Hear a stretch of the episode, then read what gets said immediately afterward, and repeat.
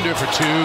Squeezes inside. What a move. It's around him. Up under and up and under and down, but under. Oh, he bounces. Up and under and through the rim. How about that, Houdini? Up and Under, un podcast de NBA con Leandro Carranza y Alejandro Gaitán. Muy buenas para todos, bienvenidos a un nuevo episodio de Up and Under, este podcast de NBA que hacemos con Alejandro Gaitán y quien les habla, Leandro Carranza, un episodio, un capítulo especial. Vamos a estar repasando todo lo que sucedió en este año 2022 que ya se nos va con tres claves, tres eh, puntos, Ale, que de alguna manera nos sirve para resumirlo. Sí, eh, la idea era traer a ciegas, además, porque yo no sé las tuyas, tú no sabes las mías, tres respuestas a unas preguntas que te hice. Veremos si a nivel tiempo va bien o si tenemos que improvisar más. Tenemos además alguna pregunta de varios oyentes, eh, pero sí, un poco resumen barra homenaje eh, de, de, lo que ha sido este 2022, que creo que ha sido un gran año a nivel NBA. Podría haber sido mejor, especialmente en junio. Y, y sobre todo ver qué nos, qué nos va a deparar eh, 2023. Un año muy especial para muchas personas, eh, una temporada que se cerró, otra que comenzó y, y, la realidad es que tenemos que analizarlo desde diferentes aspectos y elegimos tres que creo que les van a interesar, así que estén atentos.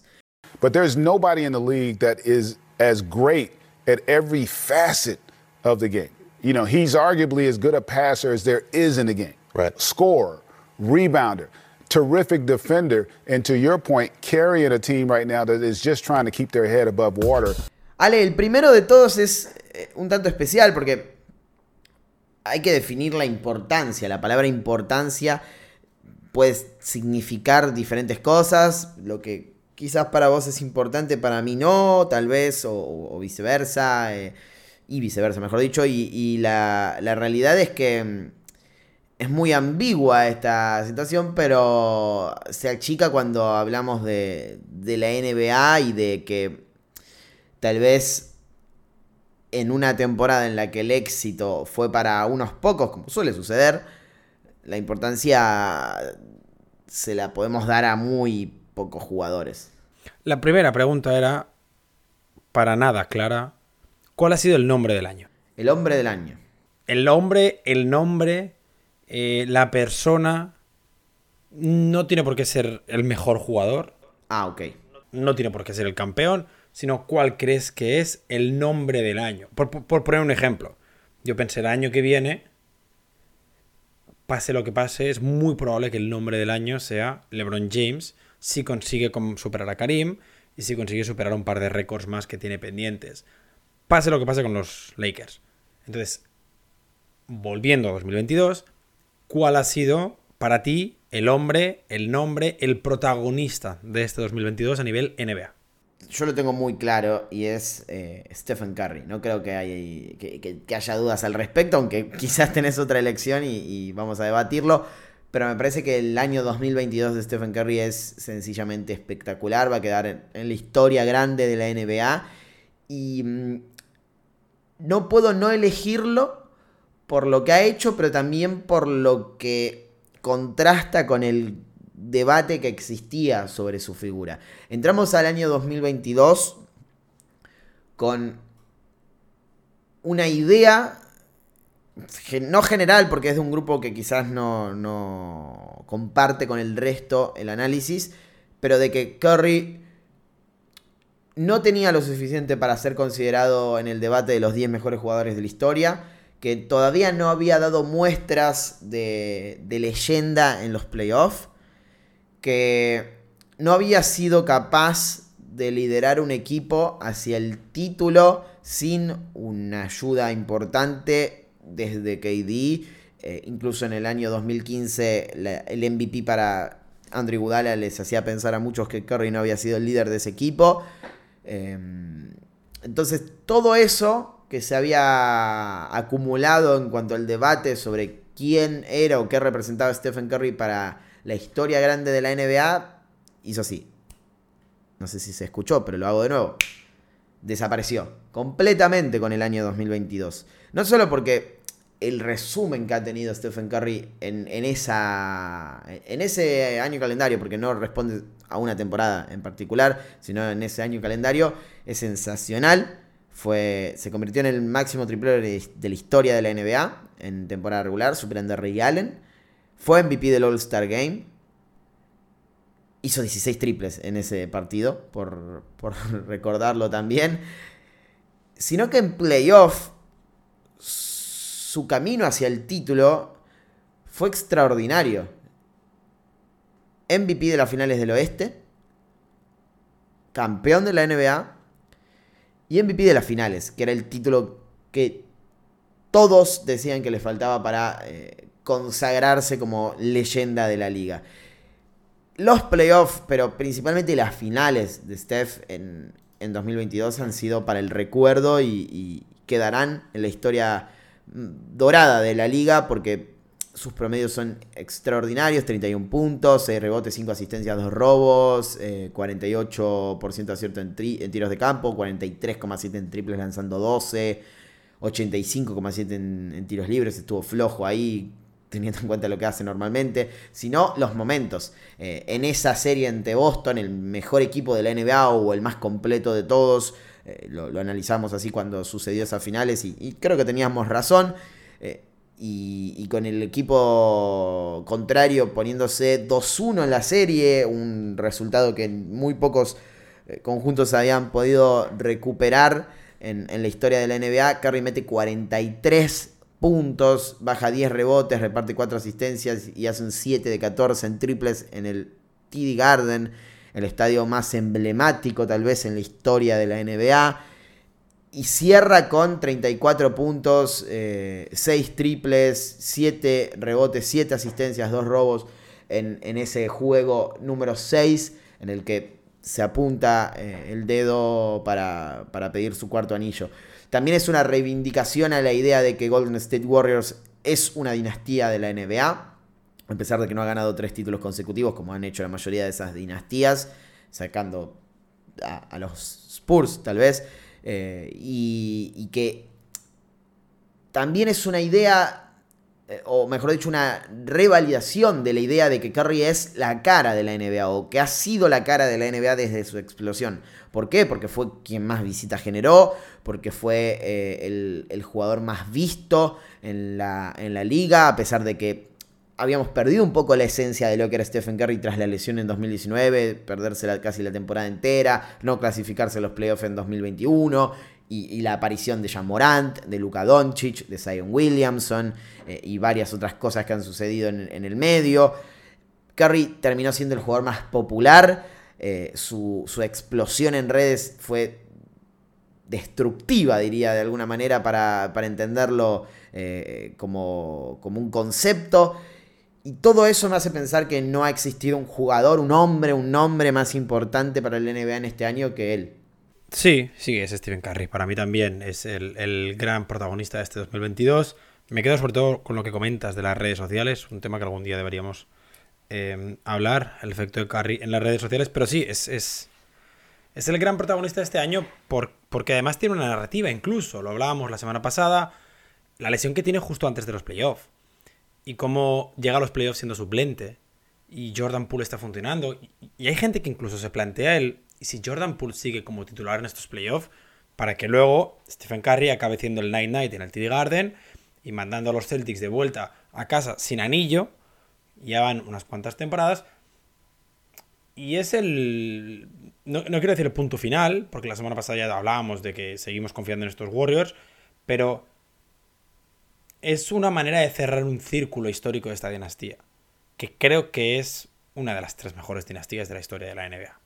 Lo de no haber ganado tres anillos me parece relativo, porque al final es la única dinastía en la historia que ha competido con otras 29 franquicias, por ejemplo, algo que otras no tuvieron que hacer. Y, no me refiero solo a los Celtics o a los Lakers de Mikan, también me refiero a los Spurs o a los Heat o incluso a los Lakers en este siglo habían 28 o 29 franquicias, habían menos. El tema de Curry es, que trasciende lo, racional ya. Eh, la semana pasada cuando fui al partido de los eh, Raptors con, Golden State, nunca había visto camisetas, tantas camisetas de un jugador rival. Y eso que Curry no jugaba, Curry no estaba eh, en la lista de jugadores activos y aún así había centenares de camisetas de Stephen Curry. Y, no creo que haya otro jugador que esté a la altura de, de, de Steph en ese aspecto. No, estoy diciendo que sea mejor que X o que Y, em, pero creo que ya está en la conversación por el top 10 de la historia de la NBA. Y le quedan años todavía jugando al baloncesto, si todo va normal. Entonces, eh, este ha sido el gran año en el que no solo los Warriors han ganado, sino que además ya no han ganado con un estilo coral como fue el de 15 o la temporada del 16, que, consiguen las 73 victorias. Ya no tiene que venir al lado, como en el 17 y en el 18. Ahora es que es, Stephen Curry. O sea, los Warriors ganan por Stephen Curry. Todo gira alrededor de Stephen Curry. Y si no estuviera, estos Warriors seguramente no estarían en playoff. Por el rendimiento que tienen cuando no está en pista. Campeón de la NBA, Finals MVP, MVP del All-Star Game. Eh, creo que fue el atleta del año, si no estoy equivocado, de los ESPYs. De la temporada, eh, así es. Primer premio Magic Johnson. Exacto. Y, y ahora eh, lo, lo, nominamos como el hombre del año en Up and Under. Primero, además, eh, primer hombre del año de Up and Under. Mm, por ejemplo, LeBron y Jordan no tienen uno de estos todavía. Yo creo que esto tiene que influir en la conversación. Esto tiene que en la conversación del, top 10 histórico, me refiero. Y no podía ser de otra manera porque los dos primeros episodios de cada temporada fueron con él. Sí, no, sé si se te había ocurrido algún otro nombre que pudiera entrar aquí, porque por ejemplo mencionabas a Jamoran. 2022 es el año en el que Jamoran pasa de ser un jugador eh, a ser una superestrella de la NBA. Uno de esos que decimos, este chico va a ser la cara de la liga por muchas temporadas. Y no sé, eh, no le, no le puede luchar a Curry, pero no sé cuántos más pones en, esa conversación o, cómo cerrarías el top 5. Porque es que es muy difícil plantearte quién más está en esta lista. Jokic tal vez, por haber ganado el MVP eh, y por tener una, una continuación de temporada sensacional. Tatum por haber llegado a las finales de la NBA, ser el Finals MVP en la conferencia del Este, eh, consagrarse también, porque el, caso de Morant se puede trasladar a Tatum, más allá de que Tatum ya estaba en un nivel más alto, Tatum entra al top 10 directo de, la NBA en este, en este año 2022, y, y además ahora mismo los Celtics son el segundo mejor equipo de la liga, o sea, sigue con ese nivel y él es el máximo candidato al MVP o uno de los dos pero ninguno está cerca, o sea, ninguno está cerca. Todos están en un escalón o dos escalones por debajo de, lo que hizo Curry, porque no es solo títulos, es trascendencia histórica. Tiene el componente de haber convertido el triple que, lo, que, hizo que superara a Ray Allen. Tiene eh, el All-Star.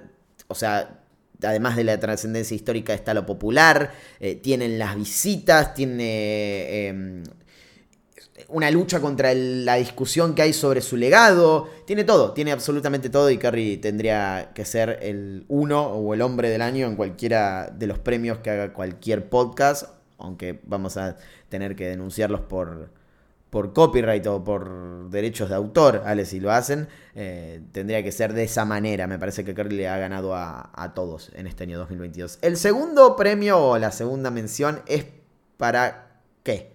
ahora es para el mejor jugador. Porque hablamos de Curry, pero Curry ha sido el mejor jugador de baloncesto durante todo el año. Fue el MVP de las finales, fue el MVP del All-Star, pero acaba 2022 y tú piensas Curry es el mejor jugador. Bueno, ahora mismo está lesionado, pero hace dos semanas tú pensabas Curry es el mejor jugador del mundo ahora mismo.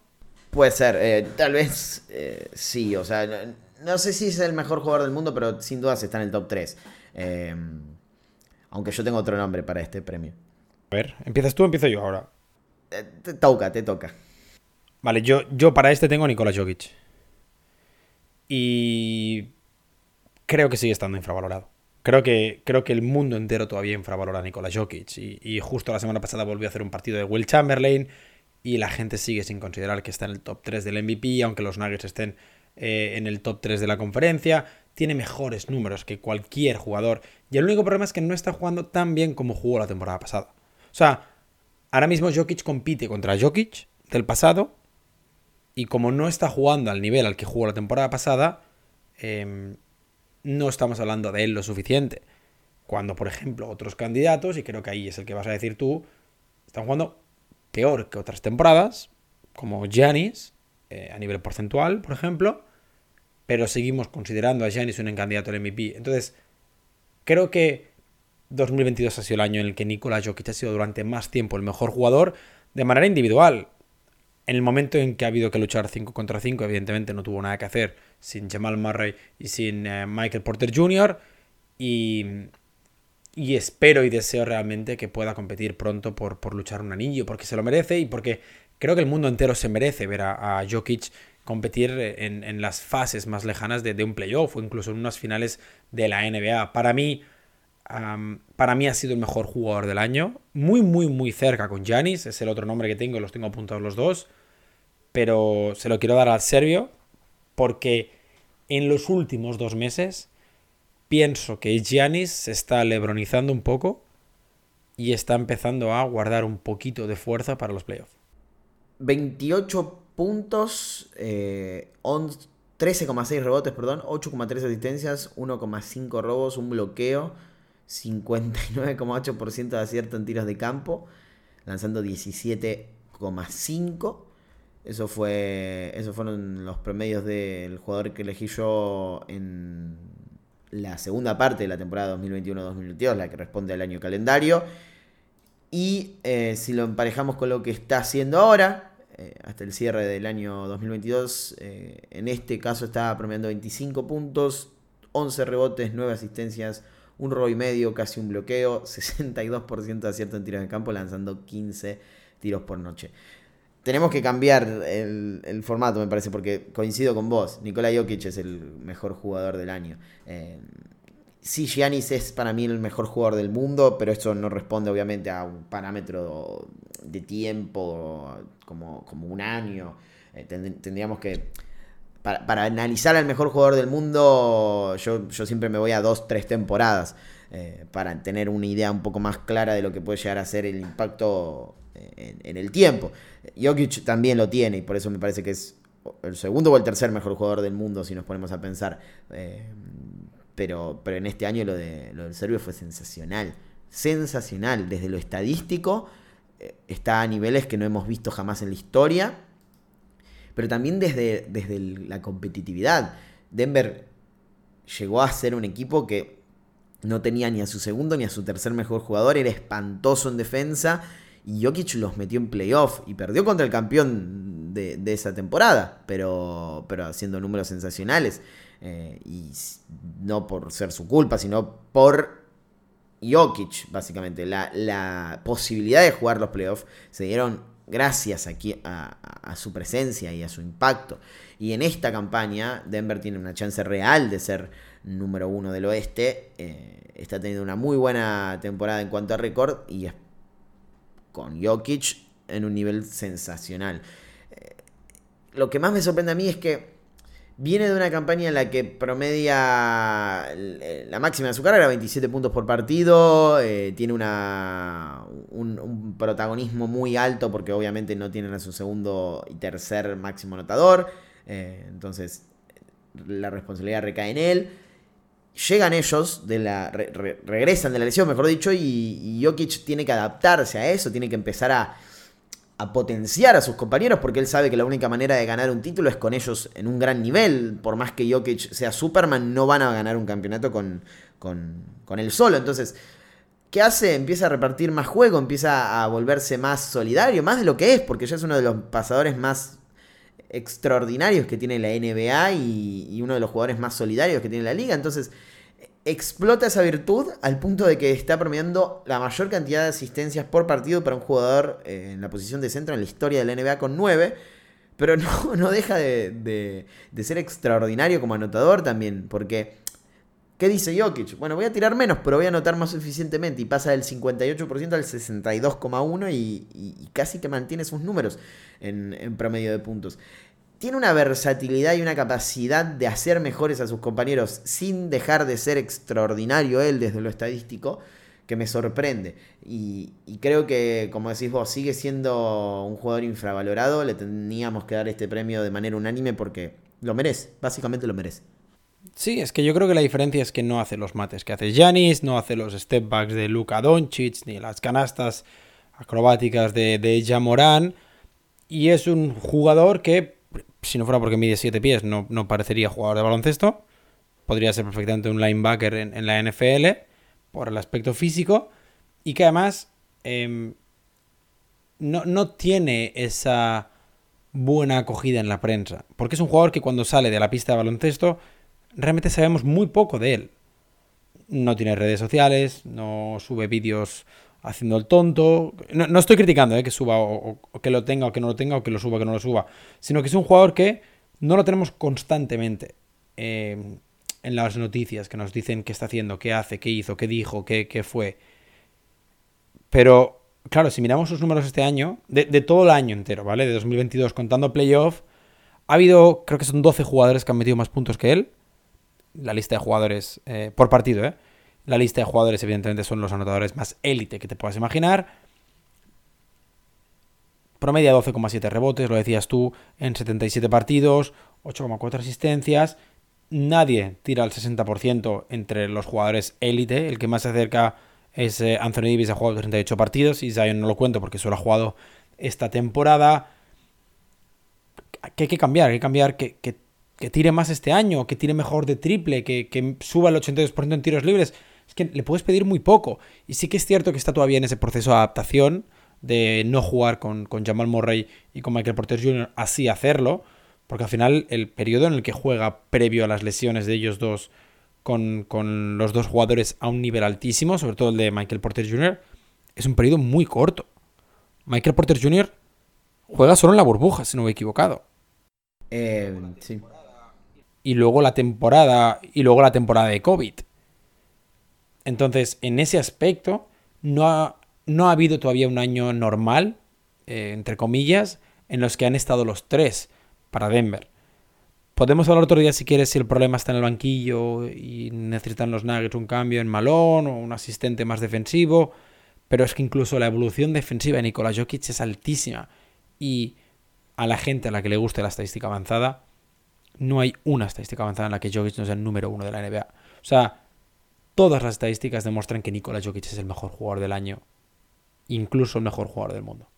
Premio número 3. En este caso somos buenos con dos y malos con uno, porque se viene el, el lado negativo. Que, que, también es muy abierto y que cada uno lo puede interpretar como quiera, pero es eh, el gran fracaso de 2022. No es necesariamente un jugador, no es necesariamente un equipo, puede ser cualquier cosa, ¿no? Sí, sí, sí, puede ser eh, incluso nuestro podcast si quieres. No va a ser nuestro podcast. No debería. No debería.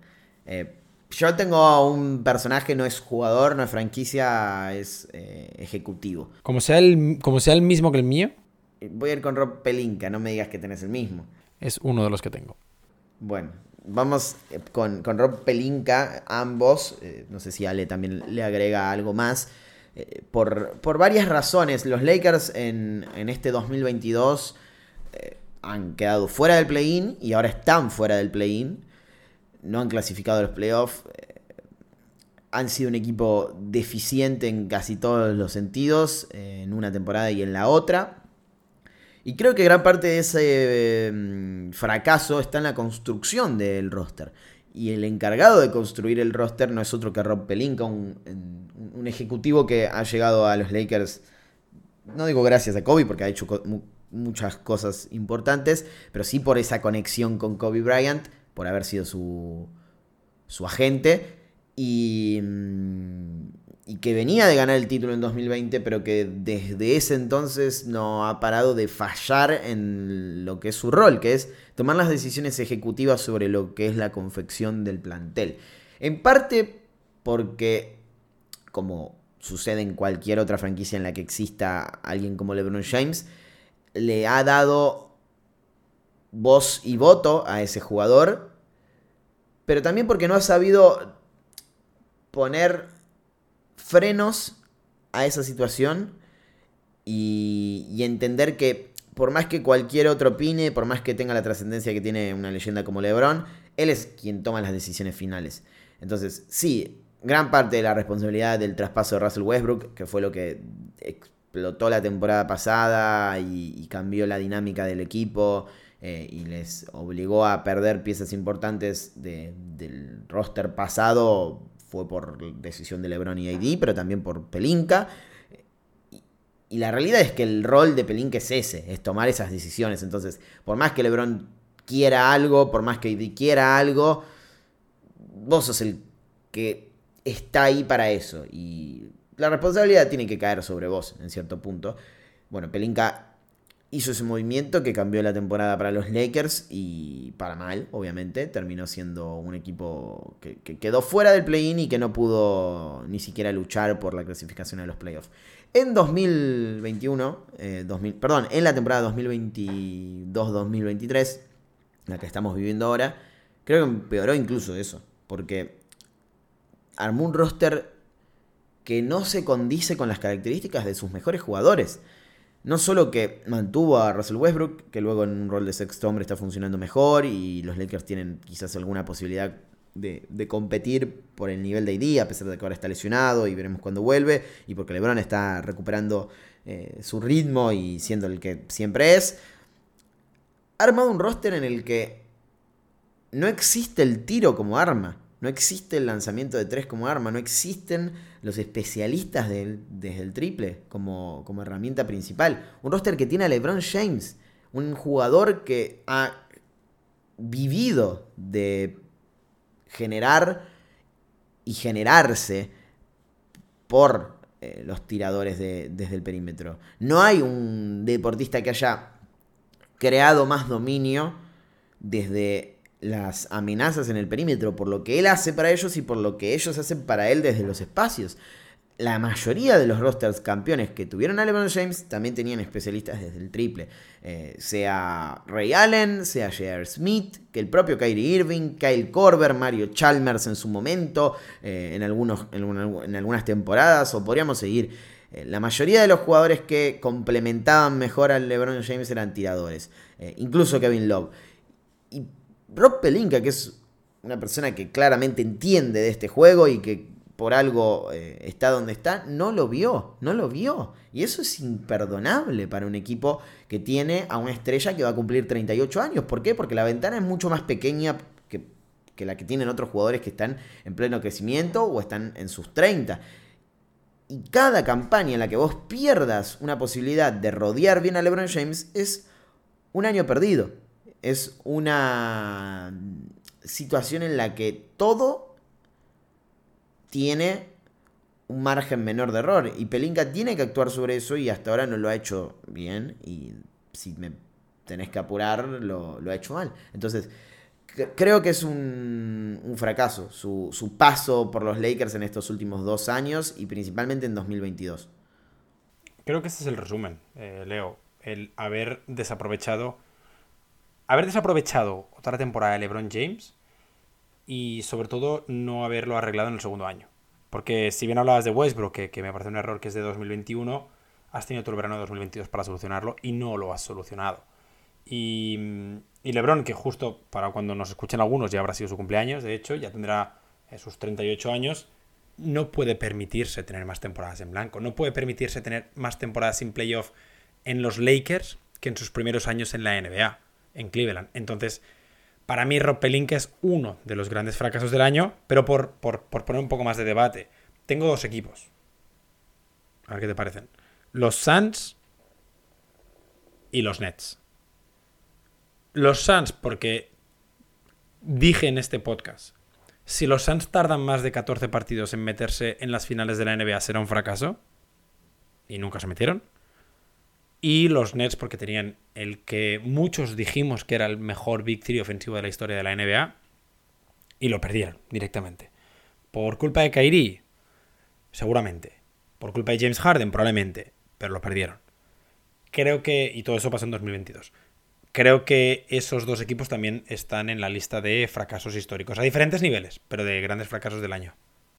Sí, compro. Em, a ver, lo de los Nets lo compro más lo de los Suns en playoff, o sea, lo segmentaría solamente a los playoffs, que para, para muchos y para la gran mayoría es lo que más importa o lo único que importa y podría, podría aceptar. Eh, y si lo segmentáramos en el Game 7 de los playoffs o, de, las, de las semis de, conferencia o incluso en la serie, compraría más. Eh, lo de los Nets, sí, lo de los Nets es un fracaso por diferentes razones, pero lo es. Eh, veremos cómo se desarrolla el 2022-2023 para ellos, porque en este momento el lavado de cara que están viviendo Nets y Suns es mucho mejor o mucho mayor que el que están viendo los Lakers, que prácticamente es el mismo. Entonces, eh, ahí le sacan una ventaja en ese sentido eh, y creo que, podrían escaparse de esa condición de fracaso. Pero bueno, eh, el dolor que, que, significa la derrota en semifinales de conferencia de la manera en la que sucedió, sobre todo, porque vos podés perder, pero no como lo hicieron los Suns, es muy grande para la franquicia porque lo decíamos en, los podcasts, es verdad. Eh, para nosotros era el máximo candidato al título, Phoenix. Por el juego que habían desplegado, por el nivel que habían alcanzado, por eh, el dominio que habían tenido sobre situaciones eh, clave en, en, momentos decisivos de los partidos. Eran el mejor equipo de la historia en el clutch en un momento de la temporada y lo fueron hasta el final. Tenían a, Chris, Paul en un gran nivel, tenían a Devin Booker en el mejor momento de su carrera, eh, jugadores jóvenes que estaban rindiendo como Ayton y, y, Michael Bridges. Eh, e, era, el, era la sumatoria, mejor dicho, de, situaciones que uno piensa que no se dan siempre y que en un equipo como Phoenix, con tantos eh, dolores de cabeza a lo largo de la historia en cuanto a pelear el título y demás, no se suele dar casi nunca. Entonces, era el momento. Y, que pierdan de esa manera en un juego 7 contra un equipo que era ultra dependiente de, de Luka Doncic, más allá de que en, esa, en esos playoffs Jalen Branson se hizo su nombre y terminó siendo eh, el momento en el que él sube su precio al máximo y termina luego vendido, vendido, eh, no es una palabra que se utilice mucho en, la NBA, pero sí eh, termina llegando a los Knicks, esa es la, esa es la frase, y, ahora tiene el rendimiento que tiene. Era un equipo muy inferior en la previa a, a, a Phoenix. Y perder en un juego 7 con una desventaja de creo que llegó a ser de 40 puntos, si no estoy equivocado, en tu casa contra eh, un equipo como Dallas y totalmente vapuleados por Luka Doncic. Y la verdad que sí, se puede tomar como un fracaso muy importante.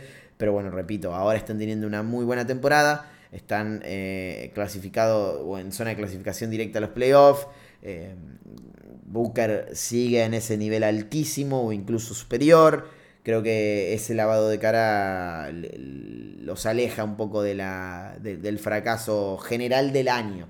Y, los Nets lo mismo, los Nets están ahora en una racha muy positiva. Kevin Durant está a nivel MVP. Kyrie Irving está acompañando. Han cambiado su entrenador. No han ido por Imudoka, que hubiese sido quizás la fruta de, la frutilla de este postre. Eh, de fracasos o, de malas decisiones.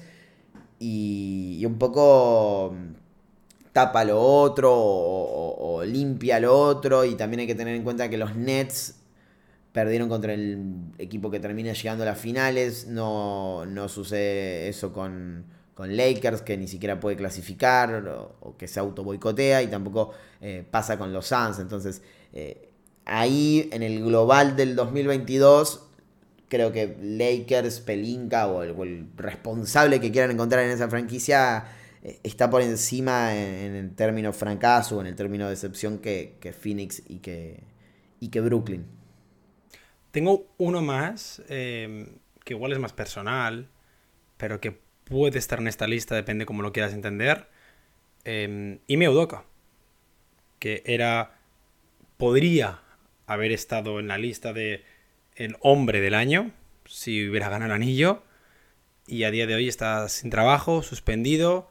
Eh, los Nets decidieron no ficharle, y cuando parecía que iba a ser un entrenador con un grandioso futuro por encima, eh, ahora mismo está, no quiero decir en la lista negra de la NBA, porque todos sabemos que volverá a entrenar, pero apartado de la liga como mínimo por un tiempo. Sí, sí, lo, lo, mencionaba recién, si hubiese llegado a los Nets, hubiese hecho más deficiente el 2022 de los Nets para mí en cuanto a toma de decisiones. Y, ahí un poco como que resume la idea de qué, papel ocupa Udoka en este 2022. Porque encima es una caída estrepitosa desde la cima, porque si no hubiera pasado lo que pasó, Udoka estaría entre los hombres del año, tal vez, o entre las personalidades más importantes. Sí, sí, sí, por eso creo que eh, es más por lo que pudo llegar a ser la oportunidad que tiró la basura que por otra cosa. Yo creo que está bastante bien eh, lo que elegimos. Eh, compartimos todos, pero bueno, quiere decir que el 2022 estuvo bastante claro para nosotros. Sí, hagamos una cosa, ya que avisamos la semana pasada que hoy no iba a haber pregunta, así que tienen todavía una semana más para pensar Em, la de la semana pasada sobre Stephen Curry. Pero si la gente nos quiere compartir en redes sociales, y lo vamos a poner también en Twitter, em, sus respuestas, eh, las tres preguntas son muy fáciles. La primera, el hombre del año, o el nombre del año, como queráis. La segunda, el mejor jugador del año. Y la tercera, eh, la gran, el gran fracaso de este 2022 en la NBA. Y no, no pueden elegir a Lionel Messi. Yo sé que quieren, pero es sobre la NBA. Y, si no fuera sobre la NBA, tendrían toda la razón de, hacerlo.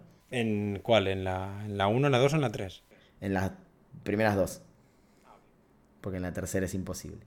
Nos vamos. Eh, feliz año para todos. Gracias por escucharnos. Eh, vamos a volver. No termina la temporada acá. Solamente está comenzando en este segundo curso de, Up and Under. Y bueno, nos encontramos en el 2023 a ver qué nos depara el futuro y, ojalá que sea con mucho NBA y, y muchos episodios de este podcast que hacemos con tantas ganas. Hasta la próxima.